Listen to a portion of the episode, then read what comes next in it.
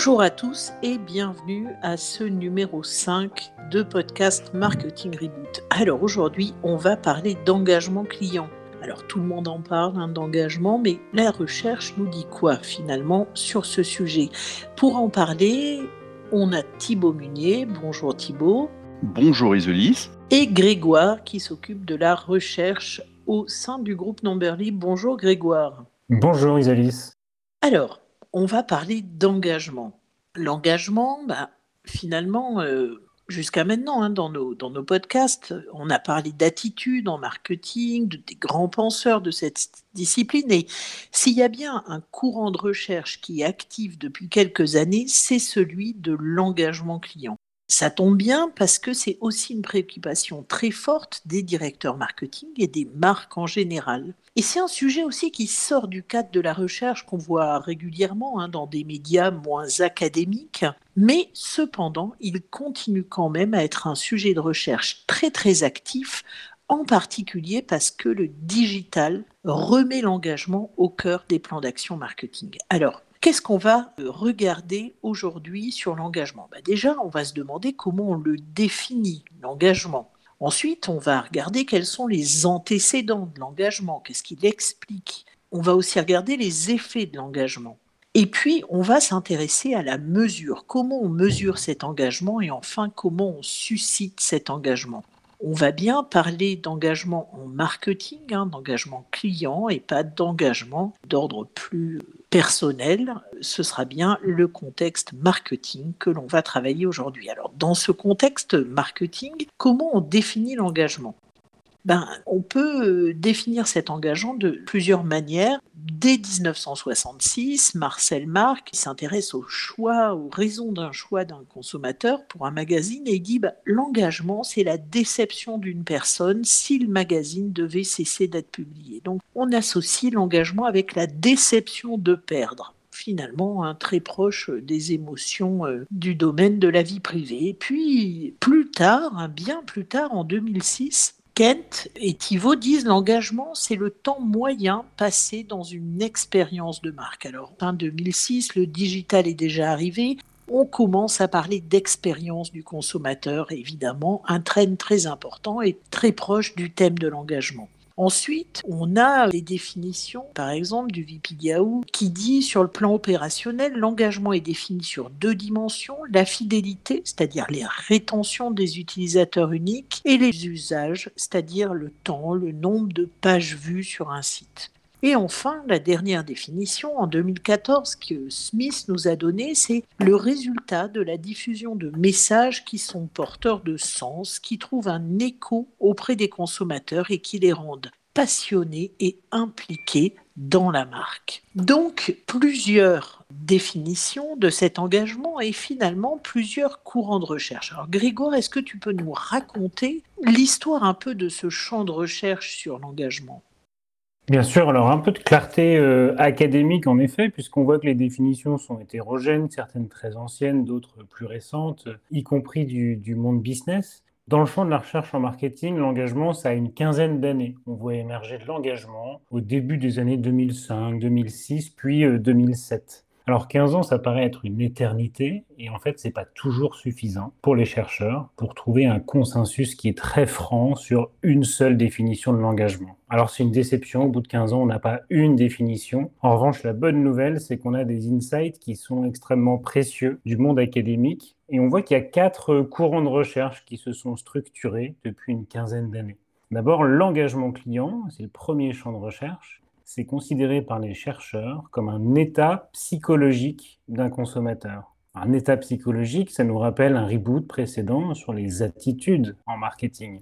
C'est l'idée que cet état psychologique, c'est un niveau de motivation d'un consommateur, c'est un état d'esprit du consommateur à l'égard d'une entreprise. Et donc, c'est bien un processus psychologique qui conduit à une fidélité. Et en ce sens, c'est extrêmement intéressant en termes marketing. Ça, c'est le premier courant de recherche. L'engagement, c'est une attitude d'un consommateur, c'est un état psychologique. Et un deuxième courant de recherche qui nous suggère que l'engagement, c'est un processus qui est euh, interactif et puis itératif. C'est l'idée que brique par brique, et donc interaction après interaction entre un consommateur et une entreprise, finalement, il va se créer une forme d'intensité euh, de relation et donc d'intensité de participation d'un individu avec la proposition de valeur d'une entreprise. Et donc, dans ce cas-là, l'engagement, c'est quelque chose de dynamique dans le temps, quelque chose qui se travaille. Ça, c'est le deuxième courant de recherche, c'est un processus interactif. Il y a un troisième courant de recherche, également très actif, qui nous dit que l'engagement, c'est pas tellement une attitude, c'est pas tellement de l'interaction, mais que l'engagement, c'est un comportement qui est créateur de valeur, qui génère de la valeur pour l'entreprise. Alors ça, c'est des courants de recherche plus récents, c'est euh, chacun de nos comportements. Alors ça inclut évidemment nos achats, les transactions, mais ça va aussi bien au-delà. C'est ça qui est intéressant dans la notion d'engagement. Tout ce qui va au-delà de l'achat, mais c'est bien mon engagement qui va être traduit par des comportements de chacun de ces consommateurs. Et puis plus récemment, ben, c'est sûrement l'état de l'art en 2020, c'est que beaucoup de chercheurs se disent finalement ces trois premiers courants de recherche sont un peu silotés et il est assez probable que l'engagement d'un client ce soit un mix, un mélange entre du comportemental et du psychologique. Et il peut se manifester de manière très différente, avec du cognitif, nos croyances, nos pensées, de l'affectif, nos émotions, et du comportemental ou du social. Et on se dirige probablement vers euh, un, champ de recherche plus stable dans les années qui arrivent, en se disant que l'engagement d'un client, c'est une manifestation comportementale, mais surtout, l'antécédent de ça, c'est que c'est une attitude qui est favorable. Alors justement, euh, Grégoire, en parlant d'antécédents, quels sont les antécédents de l'engagement?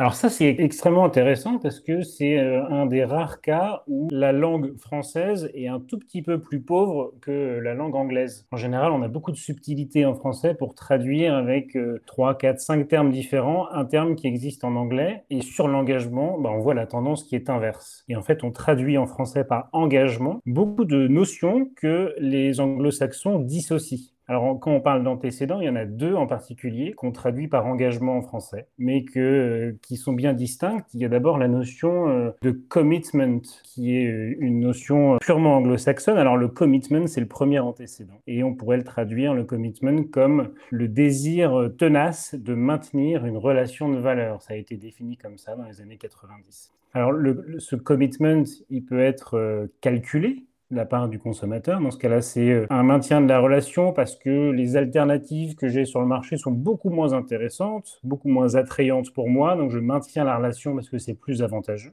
Et puis, le commitment, il peut être affectif. C'est un maintien de liens euh, profonds, émotionnels, des valeurs partagées, de l'attachement à la marque. Là, on est plutôt dans l'idée de brand love qu'on retrouve d'ailleurs souvent dans la littérature. Donc, le premier antécédent, c'est le commitment. Et le deuxième, c'est l'involvement en anglais. Alors l'involvement, c'est aussi une notion qui est intéressante, traduit souvent par, euh, engagement. C'est l'intérêt perçu d'une personne pour euh, un objet par rapport à ses propres besoins. On pourrait le traduire par implication, c'est assez proche de l'implication. Euh, on n'est pas du tout impliqué de la même manière quand on cherche à acheter une bouteille d'eau un jour de canicule et qu'on cherche à acheter un nouvel appartement. Il y a bien une notion d'implication pour soi, qui est très différente par rapport à nos besoins, par rapport à nos propres intérêts. Donc les deux premiers antécédents de l'engagement, le commitment et l'involvement, qu'on traduit euh, malheureusement souvent par engagement en français, sont bien dissociés. Tout à fait. Et finalement, les auteurs académiques qui sont les plus marquants sur ces notions d'engagement et d'antécédents de l'engagement, euh, quels sont-ils? Ah, c'est super dur comme question parce qu'il y en a beaucoup des chercheurs qui s'intéressent à cette thématique de l'engagement. Mais euh, si on devait faire un top 3, il y en aurait probablement deux qui sont américains, une qui est européenne. L'européenne, c'est Linda Holbeck. Euh, elle est prof en France, d'ailleurs, à la Business School de, Montpellier. Et elle est vraiment dans le courant de recherche que j'évoquais tout à l'heure, qui est cette idée de l'engagement dynamique euh, qui se crée dans le temps avec des interactions positives entre la marque et un client. Le, deuxième grand penseur sur l'engagement client, et c'est d'ailleurs un grand penseur du marketing au sens très large, c'est Kumar, hein, un Américain qui est probablement le chercheur en marketing le plus, le plus cité de ces 15 dernières années. C'est d'ailleurs euh, un des pères fondateurs de la Customer Lifetime Value dont on parlait récemment dans, dans ce podcast. Pour Kumar, tout se mesure, tout se mesure en dollars et il a en particulier euh, euh, il y a quelques années un ouvrage hein, qui s'appelle Profitable Customer Engagement et qui suggère que son modèle de la CLV était sûrement un peu restrictif et que évaluer la valeur d'un client, euh, ça va bien au-delà des transactions et donc des achats purs et qu'il y a des contributions indirectes liées à l'engagement qui sont importantes. Et puis le troisième, le troisième grand penseur est également américain, Edward Malthouse, on prononce Malthouse en anglais. Alors lui, il est prof à Chicago, à l'université Northwestern. Il étudie depuis une quinzaine d'années l'engagement, mais avec un prisme un peu différent. Lui, il étudie l'engagement d'un consommateur, évidemment vis-à-vis d'une marque, mais aussi vis-à-vis d'un produit vis-à-vis d'un média, vis-à-vis d'un canal. Bref, l'engagement au sens très large. Et euh, il a une recette magique de l'engagement. En tout cas, c'est une de ses contributions de recherche majeures, c'est de dire que l'engagement d'un client vis-à-vis d'une marque, ça arrive à un moment donné qui est très précis. C'est quand un consommateur se rend compte qu'une marque peut l'aider à atteindre des objectifs personnels dans la vie. Et quand cette rencontre se fait entre moi en tant que consommateur et euh, une forme de quête personnelle et ce que la marque m'aide et en quoi la marque m'aide à atteindre ses objectifs, alors à ce moment-là, ben, il y a un sweet spot dans lequel peut arriver ce qu'on appelle de l'engagement client. Merci beaucoup. Maintenant qu'on a clarifié les définitions de l'engagement euh, et les antécédents de l'engagement, on va s'intéresser aux effets de l'engagement. Alors, Thibault, est-ce que tu peux nous en parler de ces effets de l'engagement? Oui, euh, c'est important de parler des effets de l'engagement parce que euh, Kumar, il a beaucoup réfléchi à cette question et, il nous amène au fond à considérer la valeur client au-delà de sa contribution financière directe. Et il parle de la valeur d'engagement, donc vraiment ces effets de l'engagement. Alors quels sont-ils? Bien, euh, ce que nous dit Kumar, c'est qu'un client peut apporter à la relation bien plus qu'une série de transactions évidemment, le client apporte des comportements qui sont générateurs de valeur. On connaît tous euh, la fameuse CLV. Deuxièmement, un client peut apporter une valeur de parrainage. C'est la CRV, Customer Referral Value. Et donc, c'est du recrutement quasiment gratuit pour une marque. La troisième source de valeur, c'est une valeur d'influence. Laisser un avis positif, partager du contenu, en parler tout simplement autour de soi, c'est une contribution et un effet de l'engagement. Et puis quatrièmement, une valeur de feedback ou d'expertise. On parle là de CKV avec le cas de knowledge. Donc c'est le modèle de Kumar qui agrège ces quatre dimensions dans une Customer Engagement Value, qui est donc la somme d'une valeur de comportement, de parrainage, d'influence et puis de feedback. Alors du coup, il en ressort que les contributions euh, à la rentabilité au fond d'une entreprise peuvent être directes ou indirectes. Et également, deuxième thème clé, avoir des bénéfices tangibles ou intangibles pour l'entreprise. Les bénéfices tangibles, ben, c'est euh, la rentabilité grâce aux achats et surtout au réachat, des discussions sur la marque, l'amélioration des produits grâce au feedback et les suggestions de nouveaux produits. Tout ça, c'est des choses qui sont concrètes, qui sont tangibles. Et puis, il y a aussi des bénéfices intangibles dont va profiter l'entreprise suite à cet euh, engagement des consommateurs. Et ça, ça peut être du partage d'informations qui permettra de cibler des messages plus pertinents. Ça peut être une confiance accrue des clients les plus engagés qui les rend du coup plus réceptifs aux communications marketing et à la publicité. Alors Grégoire, est-ce que tu peux nous parler un peu de l'engagement client comme d'un écosystème, ce qui est euh, l'idée d'après Kumar, celle de, Malthouse?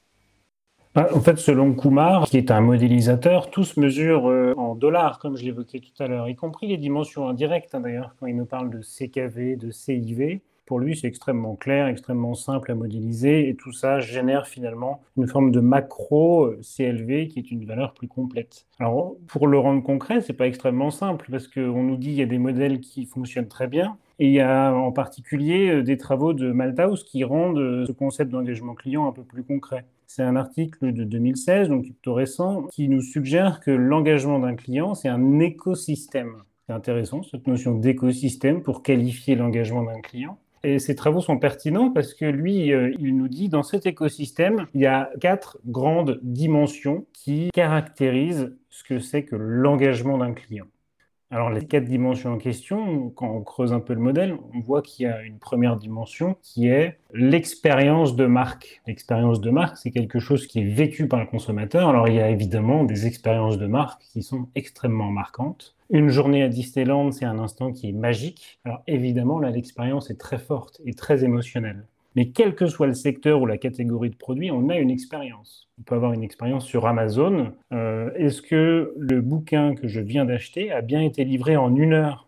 On m'a indiqué une heure, et si ce n'est pas le cas, mon expérience sera peut-être un peu plus négative. Si mon livre a bien été livré en une heure, mon expérience sera positive. Bref, on a des expériences et on les vit quel que soit le secteur. La deuxième grande composante, on la connaît très bien en marketing, c'est nos comportements d'achat. C'est l'idée de la contribution directe, la CLV, les modèles RFM. La troisième dimension de Malthouse, c'est ce qu'il appelle la consommation de la marque, qui nous suggère qu'il y a mille manières de consommer une marque. Ça va beaucoup plus loin que les transactions à proprement parler. On peut consommer une marque de plein de manières différentes et pas seulement en achetant. On peut par exemple rechercher de l'information pendant des heures sur la marketplace d'Amazon sans finalement acheter. On peut passer plusieurs heures sur euh, le site de Mini Cooper pour concevoir sur mesure et donc simuler une Mini Cooper de nos rêves sans forcément vouloir acheter une Mini Cooper. Dans ce cas-là, on consomme la marque de manière très indirecte.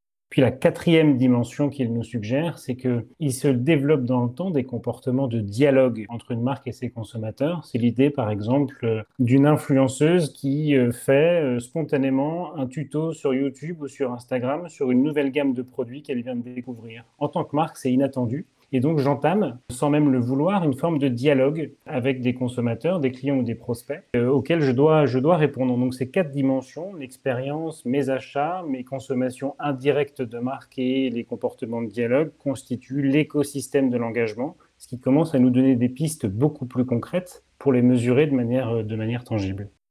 Tout à fait, et c'est important de les mesurer parce que, alors là, tout ce que tu dis est très positif, mais il faut pas oublier que l'engagement client, il peut être négatif aussi. Il peut, euh, par exemple, hein, euh, générer euh, du désabonnement, du bouche à oreille négatif, sous forme d'avis négatif, la création et la publication de contenu en UGC qui soit neutre ou négatif. Donc il y a vraiment un enjeu aussi d'aller isoler des détracteurs quand on s'intéresse à l'engagement. Et ça, c'est d'autant plus vrai et de manière générale, le concept d'engagement est plus important pour certaines industries que pour d'autres, qu'il soit négatif ou positif cet engagement. Thibault, tu peux nous en dire un peu plus là-dessus?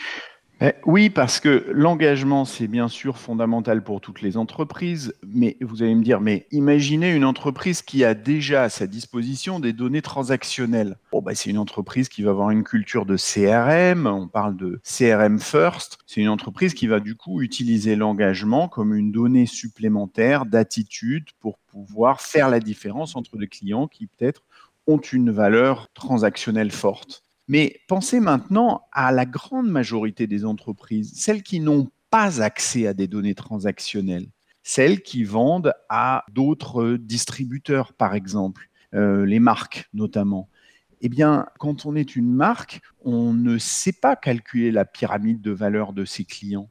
Donc, quand on fait du marketing et on peut en faire énormément quand on est une marque, comment est-ce qu'on va savoir hiérarchiser ses clients? Comment est-ce qu'on va savoir prioriser ses investissements marketing entre les canaux, par exemple, en digital? On ne peut pas, faute de données, répondre à la promesse du digital. Sauf que, avec un score d'engagement, avec une notion d'engagement, on va pouvoir euh, faire comme si on avait des données transactionnelles, calculer cet engagement ou une valeur qui approche cet engagement, et on parle de proxy, de valeur qui approche ce qu'on cherche à, trouver et à prouver, on va pouvoir du coup reconstituer notre pyramide, notre hiérarchie en fonction de cet indicateur. Et euh, pour L'Oréal, par exemple, on peut citer Nourine Virani, euh, qui est euh, la directrice CRM globale de L'Oréal, qui dit l'engagement, c'est la valeur. Il faut aller chercher l'engagement en premier lieu avant même de regarder la récence, la fréquence et le montant. Donc on voit que pour beaucoup d'entreprises, eh c'est un, élément qui est fondamental, qui va permettre de construire une représentation de l'hétérogénéité et de l'importance de chaque client en fonction de cet engagement. Alors cet engagement, il faut le calculer. On va calculer des scores d'engagement et on va pouvoir, par exemple, en fonction du temps passé sur un site, de la profondeur de visite, du nombre de revisites, des actions sur ce site, scorer les visiteurs d'un site en fonction d'une approche, d'une valeur approximative, d'une valeur euh, déduite de leur engagement personnel. Alors pourquoi une telle popularité à ce concept d'engagement depuis dix ans? Eh C'est vrai que c'est considéré comme un impératif stratégique. C'est un moyen d'acquérir un avantage concurrentiel durable et on sait, on prouve au fil des recherches que les clients engagés, ce sont aussi les plus fidèles, les plus satisfaits, les plus enclins à contribuer au développement de nouveaux produits, les plus enclins à acheter de nouveau la marque les plus viraux aussi, c'est-à-dire ceux qui vont le plus générer de bouche à oreille, car ils permettent de relayer le contenu de l'entreprise. Ils deviennent en deux mots des influenceurs en recommandant l'entreprise à d'autres personnes. Alors Thibault, tu as commencé à nous parler de mesures de cet engagement. Grégoire, est-ce que tu peux nous en dire un peu plus sur comment mesurer l'engagement? Ah, si l'engagement est un mélange entre de l'attitude d'un côté et du comportement de l'autre, il y a effectivement deux grandes écoles pour la mesure de l'engagement. Pour les partisans de l'école attitudinale, il y a une échelle de mesure qu'on appelle COBRA, c'est pas du tout un serpent, hein, ça veut dire Consumer Online Brand Related Activities. C'est une échelle de mesure qui a été largement validée qu'on vous invite d'ailleurs à expérimenter, à utiliser, qui suggère qu'il y a des niveaux d'investissement et donc des niveaux d'engagement très différents dans une base de données clients. Des consommateurs qui sont plutôt passifs, qui sont simplement, par exemple, fans de la marque sur Facebook, mais qui ne font pas beaucoup plus que ça. Il y a des euh, consommateurs qui contribuent activement, qui, par exemple, laissent des avis sur des produits qu'ils viennent d'acheter. Et puis, finalement, il y a des contributeurs euh, qui sont particulièrement actifs. Dans ce cas-là, on est plutôt dans des logiques de co-création. Je participe à des campagnes de crowdsourcing pour imaginer, par exemple, le prochain euh, spot publicitaire de la marque. Donc, cette échelle, elle permet de valider les items attitudinaux qui constituent l'engagement. Puis la deuxième école, elle est évidemment comportementale. Dans ce cas-là, on est plutôt dans des approches de scoring. Quand on définit les dimensions clés de l'engagement, par exemple à l'aide de l'échelle Cobra, on peut identifier évidemment euh, des achats, des transactions, mais des visites sur un site, des réactions à des campagnes marketing auxquelles je suis exposé. Bref, il s'agit de définir un comportement cible de l'engagement et ensuite de pondérer ces comportements de leur attribuer un poids et éventuellement d'attribuer aussi un poids lié à la récence de cette interaction. Un client qui a très récemment interagi serait probablement plus engagé et ensuite d'attribuer un score et donc finalement de faire un classement de ces euh, clients en base de données en fonction de comportements cibles qui euh, traduisent un engagement plus ou moins fort et de les discriminer comme ça. Merci beaucoup. Donc, on sait maintenant le mesurer, mais comment on peut susciter de l'engagement? Je pense que tous les directeurs marketing ont envie de susciter de l'engagement. D'ailleurs, peut-être toutes les personnes en général ont envie de susciter euh, de l'engagement dans leurs clients et dans leur entourage. Alors, comment on fait ça? Comment on peut susciter ça? Alors Isolis, loin de moi euh, la, prétention de, savoir euh, susciter l'engagement, mais c'est vrai que la recherche prouve un certain nombre de choses. D'abord, trois techniques fondamentales. La première, pour susciter l'engagement chez les clients, c'est le contenu de marque.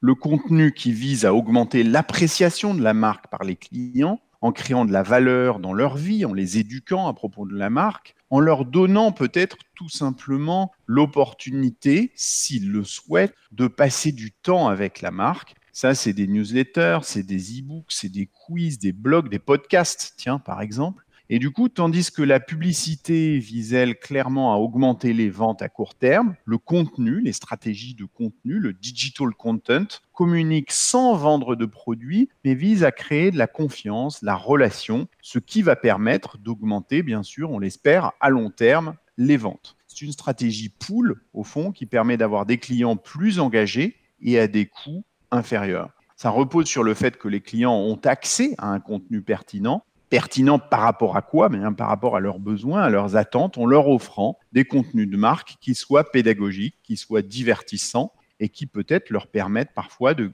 gagner du temps et de mieux connaître, tout simplement. Deuxième technique pour susciter l'engagement chez vos clients, la personnalisation. une personnalisation optimale, elle doit faire du sens par rapport au client, elle doit créer de la valeur pour ce client sans absolument être jugée comme trop intrusive parce que le risque de la personnalisation, c'est ce, creepiness factor, cet effet de, sentiment d'intrusion, de, hein, on est un peu dérangé, eh bien, euh, c'est ce degré de préoccupation d'un utilisateur d'Internet par les pratiques euh, du site euh, afférentes à la collecte et à l'utilisation de ces données personnelles. Et là, on peut avoir un phénomène de réactance psychologique, de sentiment de manipulation.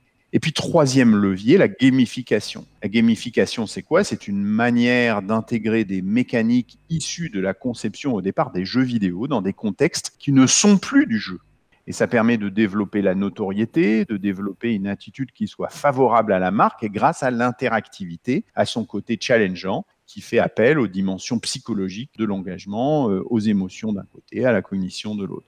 Euh, donc des, exemples de dispositifs euh, de gamification, eh bien on en connaît tous, des badges, des monnaies virtuelles, des points, une barre de progression. La variété euh, de, dispositifs est immense. Et puis on peut aussi imaginer des dispositifs bien sûr d'interaction sociale. On voit bien sûr que cette dimension-là dans les blogs, les chats, les compétitions ou autres, c'est une dimension fondamentale qu'utilisent les jeux vidéo, encore une fois, pour susciter de l'engagement grâce à cette stratégie de gamification.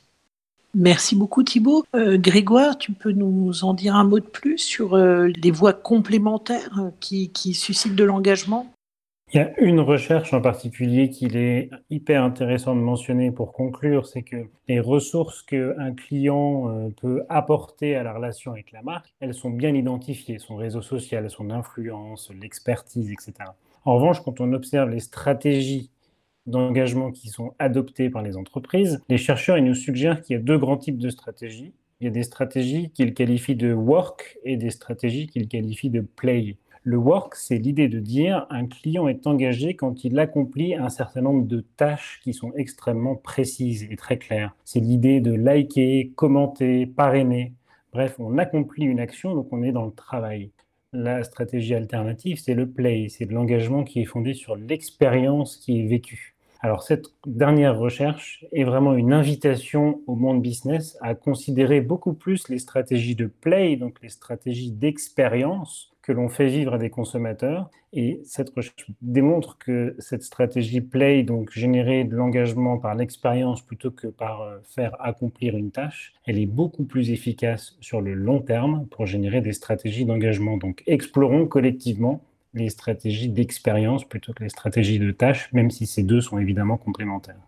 Merci beaucoup, euh, Grégoire. Ben, pour conclure, je vous remercie déjà euh, tous les deux, bien sûr, et puis je remercie euh, toutes les personnes qui ont écouté ce podcast sur l'engagement. il y en a bien d'autres à venir, bien entendu. on espère qu'on vous gardera toujours aussi engagés à nos côtés. Vous pouvez en tout cas compter sur notre total engagement pour continuer à passer du temps avec vous. Merci beaucoup et à très bientôt.